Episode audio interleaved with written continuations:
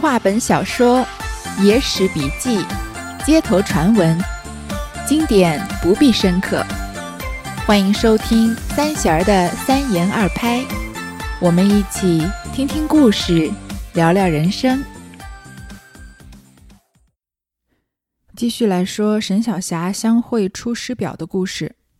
上一回说到啊，保安州的父老乡亲都非常的尊敬沈炼。不仅有贾石把自己的房子出让给沈炼住，自己呢住到外家亲戚那里去。当地的父老乡亲啊，还自发的送米、送酒、送吃的来拜望沈炼。而沈炼呢，也召集这些父老乡亲，痛斥立国以来的奸臣。与此同时呢，严嵩派了他的义子叫杨顺的，做了宣大总督，是一个军职。杨顺到任不多时啊，遇到了俺答军队的侵袭。而他呢，根本不敢正面跟俺答的军队冲突，只有等他们烧杀抢掠结束之后走了以后，假装在背后追敌，声势弄得特别大。同时，杨顺知道自己贻误军机，于是残忍地杀害普通的避祸的老百姓，取下他们的首级，假装是俺答军队的首级去中央邀功。这事情落到沈炼的眼里，他也不能善罢甘休，就写了一封书信。好几篇诗词讽刺杨顺，比起蒙古军队啊，是人民更大的敌人。而杨顺看了之后呢，怒火攻心，于是就改了几个字，把这篇诗啊完全改了另外一层意思，陷害沈炼，要借这个战战况的机会来质押严嵩和严世蕃。严严嵩、严世蕃看到之后呢，既惊讶又有一些恐惧，觉得沈炼这个人彻底留不得了。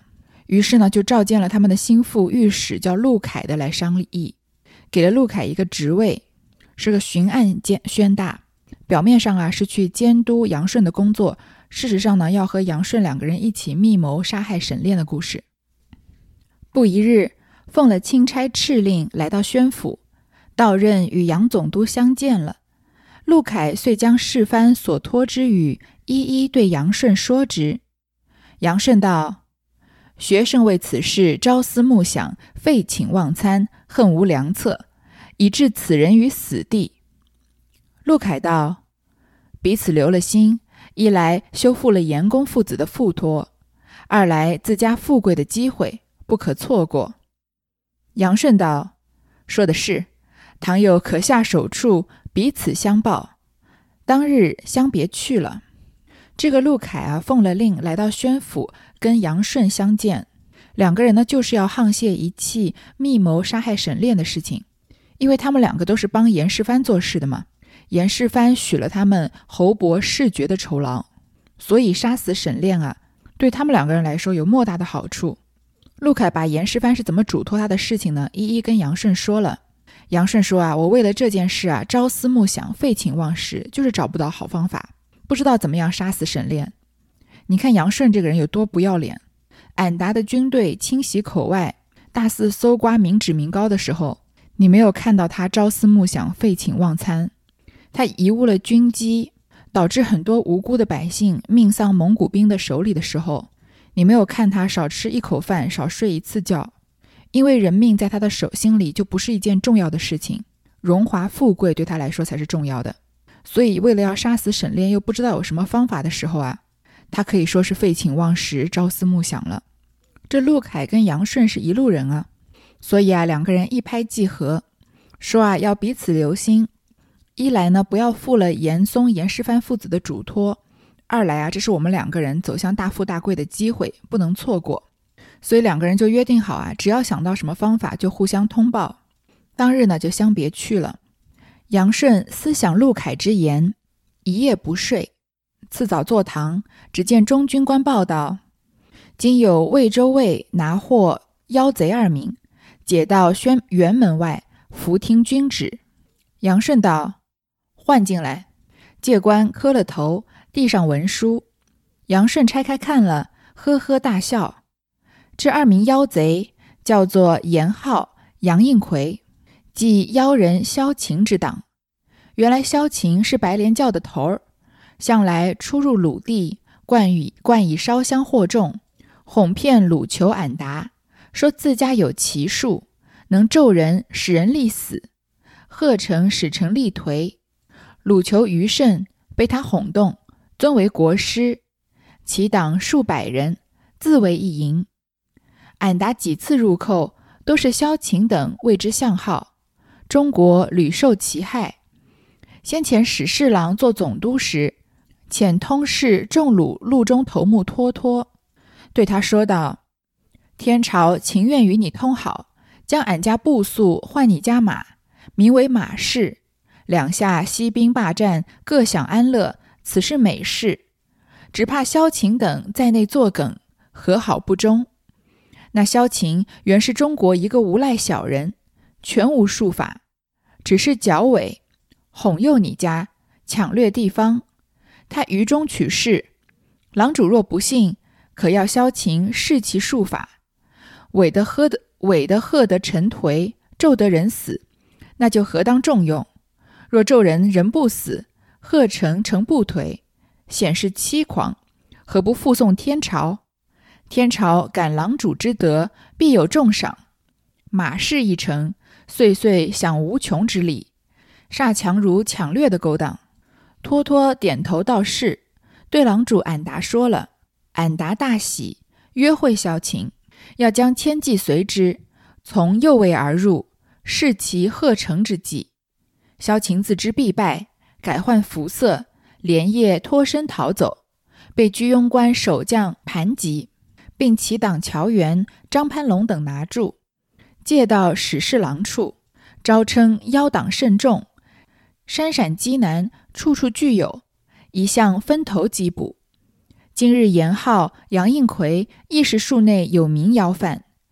杨总督醒见祸界到来，一者也算他上任一功，二者要借这个题目迁害沈炼，如何不喜？当晚就请陆御史到后堂商议道：“别个题目百步沈炼不了，只有白莲教通鲁一事。”圣上所罪怒，如今将妖贼严浩、杨应奎招中，窜入沈炼名字，只说浩等平日失事沈炼，沈炼因失职愿望，叫浩等善妖作患，勾虏谋逆。天性今日被擒，起赐天诛，以绝后患。先用密禀禀之严家，叫他叮嘱刑部作速副本，料这番沈炼之命，必无逃矣。陆凯拍手道：“妙哉，妙哉！”杨顺啊，想着陆凯的传话，又一夜没睡。第二天早上啊，中军官来报道，中军官就是陆地上面的一个军官官职，说魏州卫啊擒拿了妖贼二名。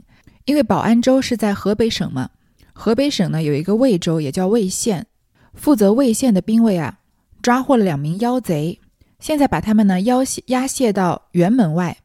这个辕门，轩辕的辕，就是古代时候军营的门或者官署的外门。伏听军旨，这个军呢，左边一个金字旁，右边一个云，均匀的云，就是对帝王将相的命令的敬称。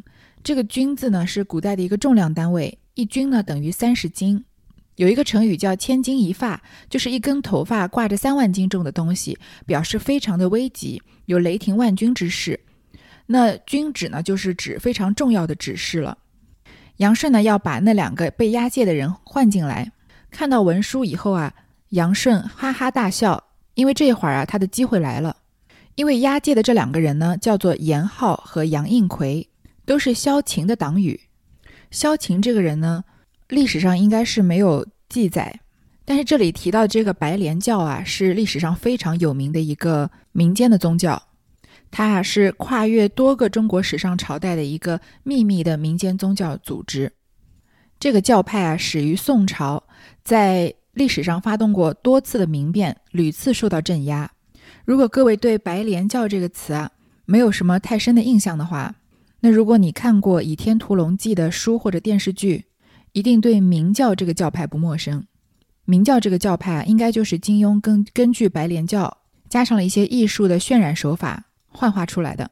首先呢，随着唐宋时期丝绸之路的畅通啊，有一个叫做摩尼教的波斯宗教传入中国，而且赢得了很多的信众。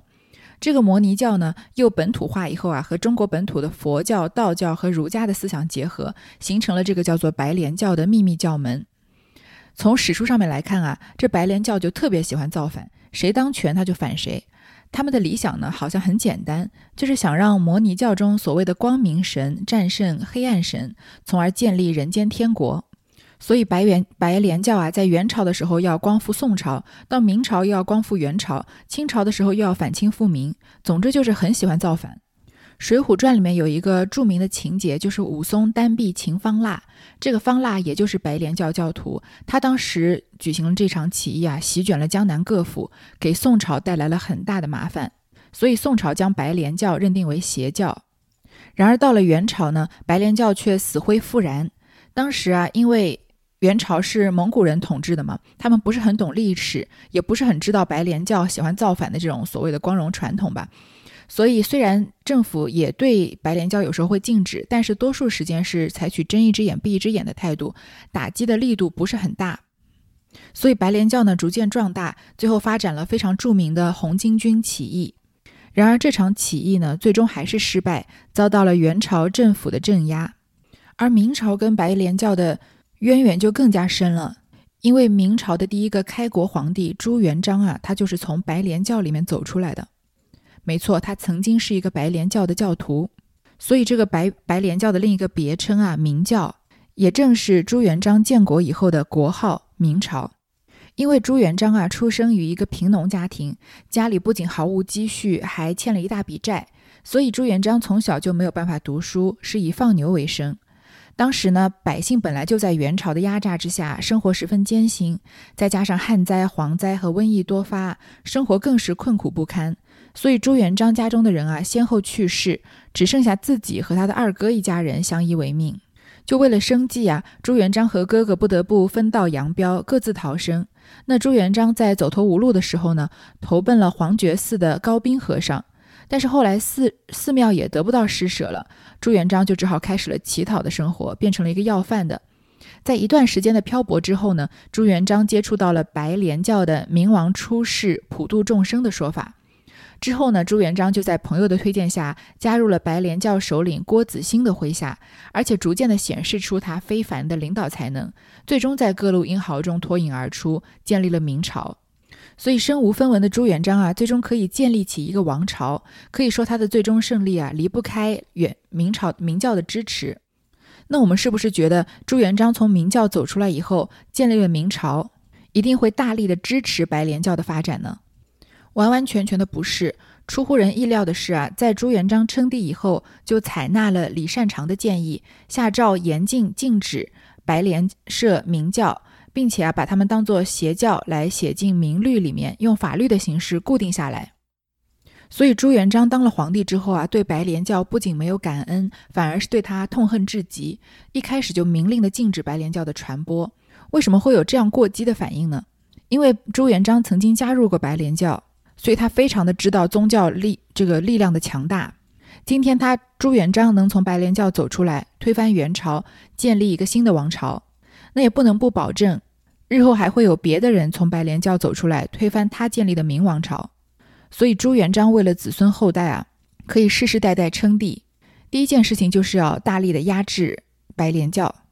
但是有一句话叫“哪里有压迫，哪里就有反抗”嘛。白莲教啊，其实一直继续的存在在明朝，并且逐步的发展。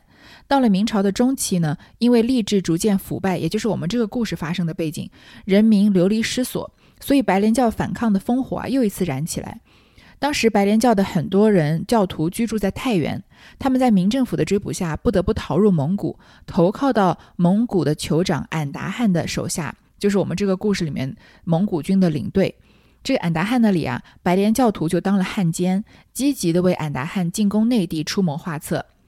像白莲教的教徒赵全等人啊，极力的撺掇俺答汗攻入内地，夺取汉人的江山，重建元朝。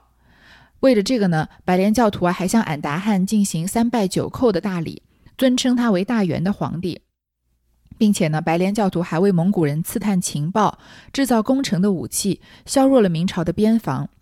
然而，这些白莲教徒呢，并并没有得到俺答汗的真正信任。当蒙古和明朝讲和以后啊，这些白莲教徒就被当作和解的礼物送给了明朝，而明朝呢，也不客气，将他们全部杀死示众。白莲教的故事呢，在清朝还有更大的发展。但是我们的这个故事停留在明朝，所以说到这里就差不多了。那我介绍一下这个背景呢，对于杨顺和陆凯是怎么样利用白莲教来陷害沈炼的这么一大段啊，就好理解多了。杨顺的中军官抓到的这两个人呢，是白莲教的妖贼，叫做严浩和徐应奎，都是萧晴的党羽。这萧晴呢是一个杜撰出来的人物，就当做是白莲教当时那一党的一个首领吧。这萧晴呢诱骗俺答可汗，说呢他有奇术，如果他诅咒一个人啊，那个人就会立刻死。那他如果诅咒一座城呢，这个城的士气就会立刻颓丧，非常的好攻破。那我们前面说嘛，蒙古人。都是马背上的民族，平时平时受教育比较少，比较好骗一些，所以呢，俺答汗就被他给哄动了，尊称这个萧晴啊为国师。萧晴的党羽啊有数百人，自己呢成立了一个军营，这个军营里面的人啊都是白莲教的教徒。就像我前面刚说的，俺答汗啊几次入宫中原，都是受了白莲教教徒的撺掇。后来呢，明朝出面跟俺答汗讲和，有一个史侍郎。做总督的时候啊，贿赂了蒙古军队的一个头子，叫托托，跟他说啊，天朝想要跟你停战，跟你们蒙古通好，你们游牧民族老是来攻打中原，不就是因为缺粮食、缺布匹吗？那我们明朝啊，愿意用我们的粮食和布匹来换你们蒙古的马，这样称作马市。从此呢，我们息兵罢战，就不要再打仗了，各自安乐，边境通商，不是个美事吗？但是呢，我就怕像萧晴这样的小人从中作梗，不让我们和好。这萧晴啊，本来是中国一个无赖小人。这个中国当然不是我们现在的中华人民共和国，它的中国的概念呢是居天下之中的邦国，本来是域位于东亚的国家或者地理的区域。这个名称最早啊，最早啊是在西周开始的。从西周以后啊，各个朝代都有自称中国的记载。所以这个文章里的中国啊，既是我们现在的中国，又不是我们现在的中国。地理位置上它是一样的，但是现在说到中国啊，多半是用于说中华人民共和国的简称。而这个语境下的中国呢，多半是指代一种地理位置。说这个萧晴啊，就是中国的一个无赖小人，他哪懂什么术法呀？他只是很狡猾，会骗人，骗你们呢。于是你来攻打我们天朝上国啊，他就可以从中获利。说，如果你不信啊，你就来试一试这个萧晴的法术。他不是说他咒人人就死，贺成成就颓吗？那你就让他当着你的面咒人，看人死不死；当着你的面贺成，看成颓不颓。如果他真有这样的奇术啊，那你真的是要重用他。但是如果他没有这样的奇术，而是对你撒谎呢，那你就把他绑了，送给天朝做礼物。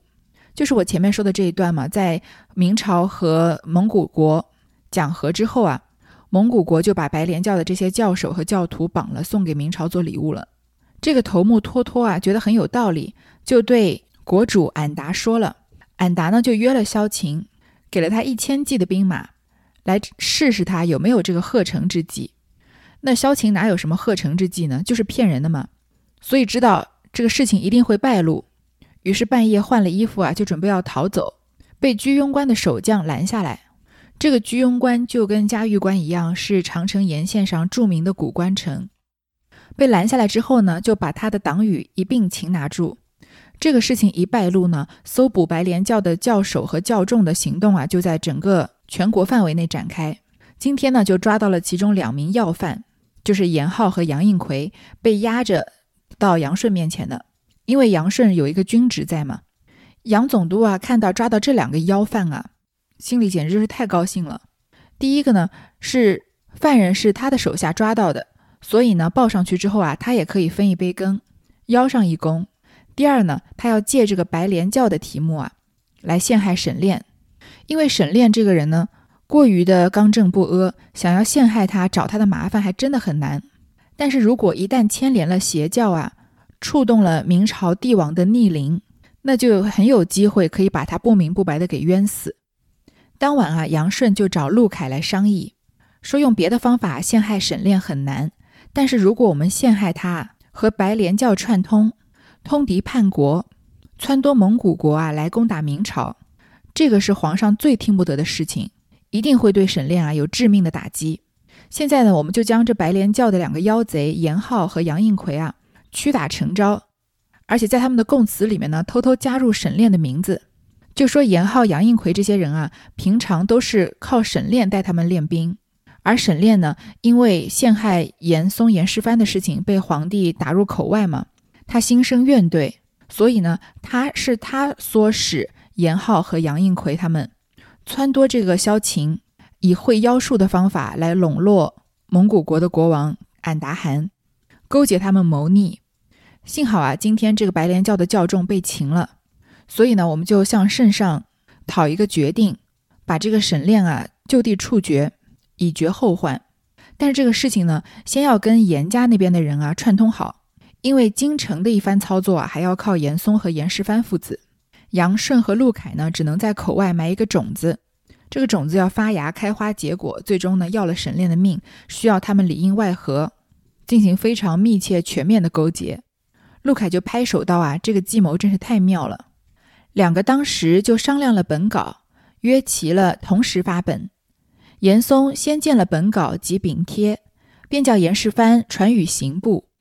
那刑部尚书许论是个罢软没用的老儿，听见严府吩咐，不敢怠慢，连忙副本，一依杨陆二人之意，圣旨到下。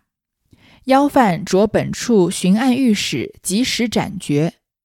杨顺因一子锦衣卫千户，陆凯记功，升迁三级。四金堂缺推用。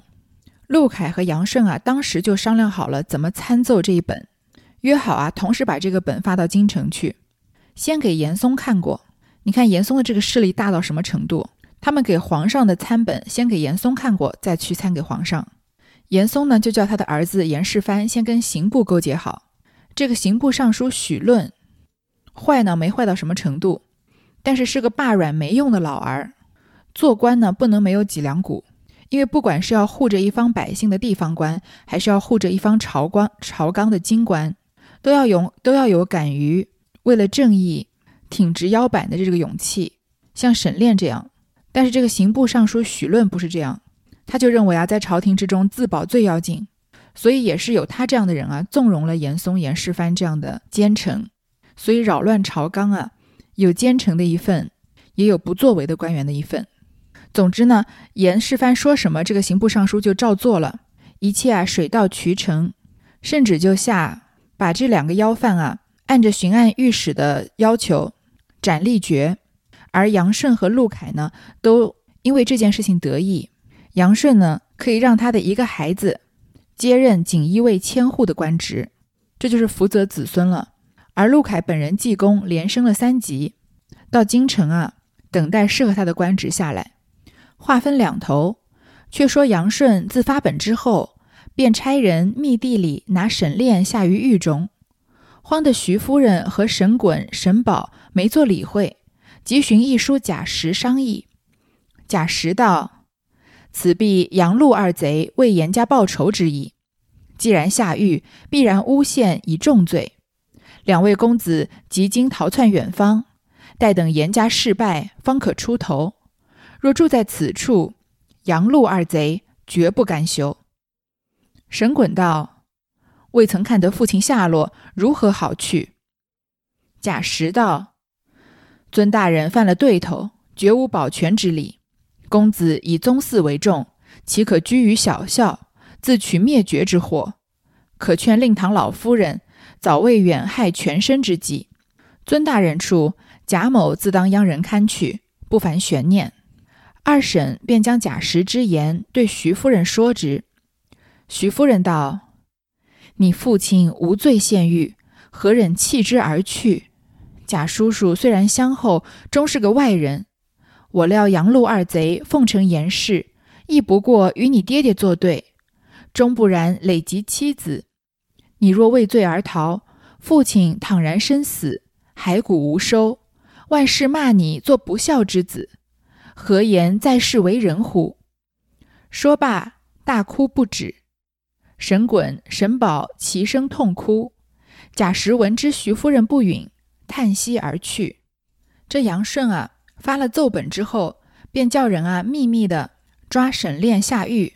慌的沈炼的夫人和他的两个懂事的儿子沈滚、沈宝，因为他最小的那个儿子沈志才一岁嘛，而他的长子沈香呢留在京城，不在这里。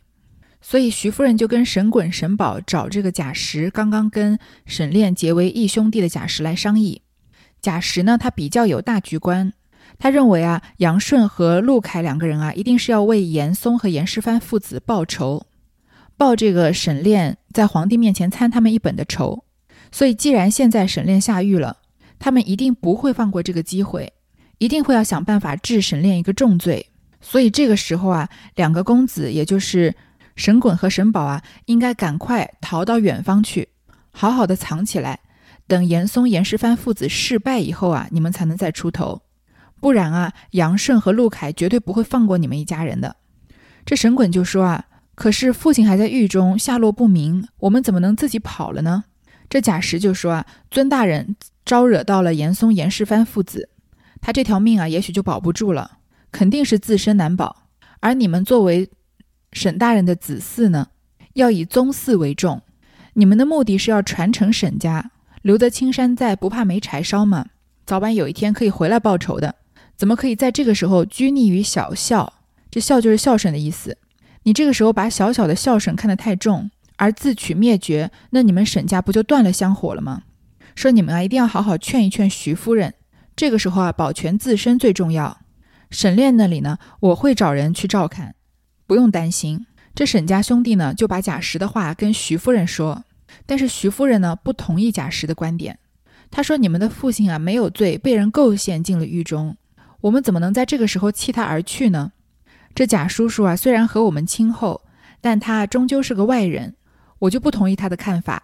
我觉得杨顺、陆凯啊，为了奉承严氏父子，也不过啊就是跟你爹爹作对，不可能累到累及到他全家人的。”如果这个时候你畏罪潜逃，那你父亲一个人在狱中，如果你父亲去世啊，骸骨无收，都没有人帮他收尸，那不是万事要骂你做不孝之子吗？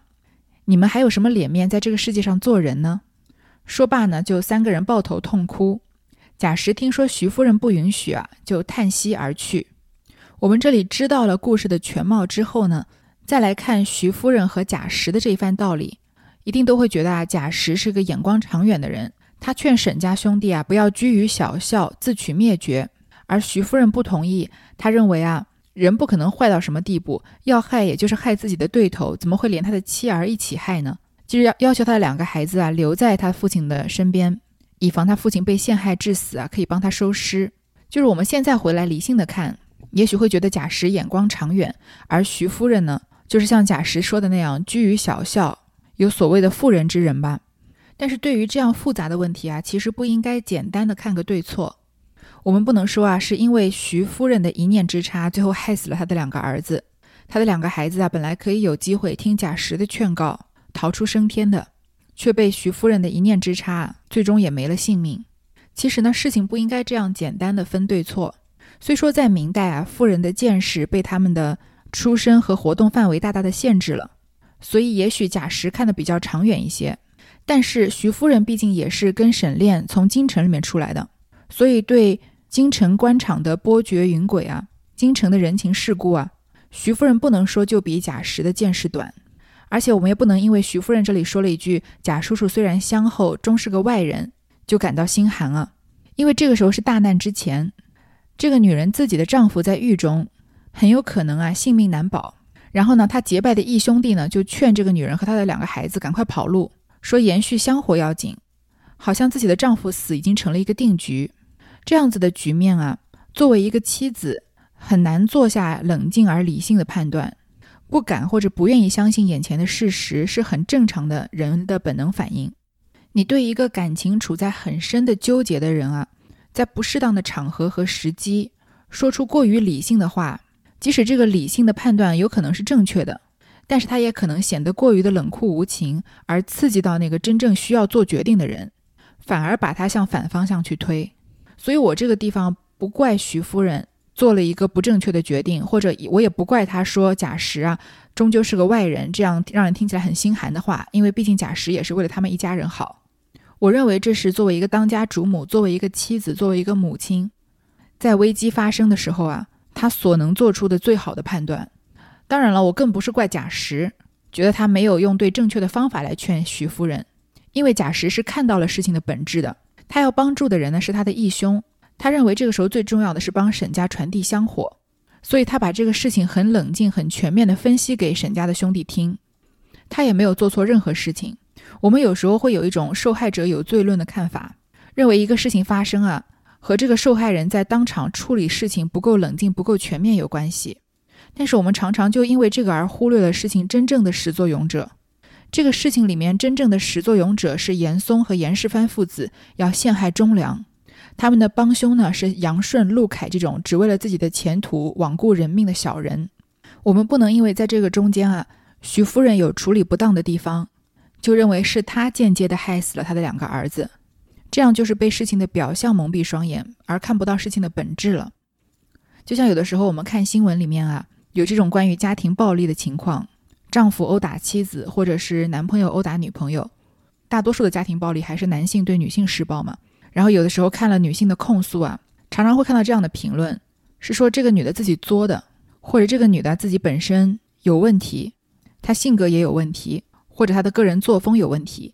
就像我们这个故事里一样，如果我们在无意中想到啊，是徐夫人害死她两个儿子，那我们其实就为了真正的罪犯而开脱了，而这是在不知不觉中的。所以这个现象其实是非常可怕的。在家庭暴力中呢，施暴的一方永远是有错的，而且是承担百分之一百的责任，而受害者一方呢是无辜的。就像我前面说过的那样，一件事情你深刻的去挖掘它的背景，它总有个缘由。但是，一件事情一旦出升的及到了法律的层面啊，那我们就不应该由这些因为这些缘由而为那个施暴者来开脱。如果我们对施暴者过于的同情和纵容，那就是对受害人的残忍。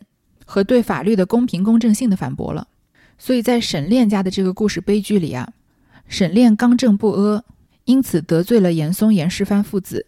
他自己不懂变通，不懂圆滑，没有把家人的安全考虑进去，确实有他性格上的缺陷。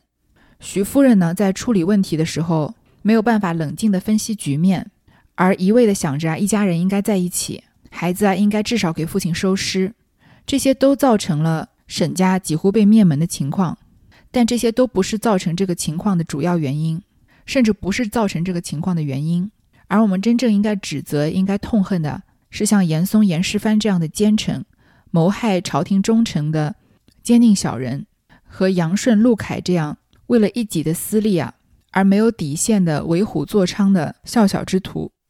我们作为看客啊，永远要对好人不要过于的严苛。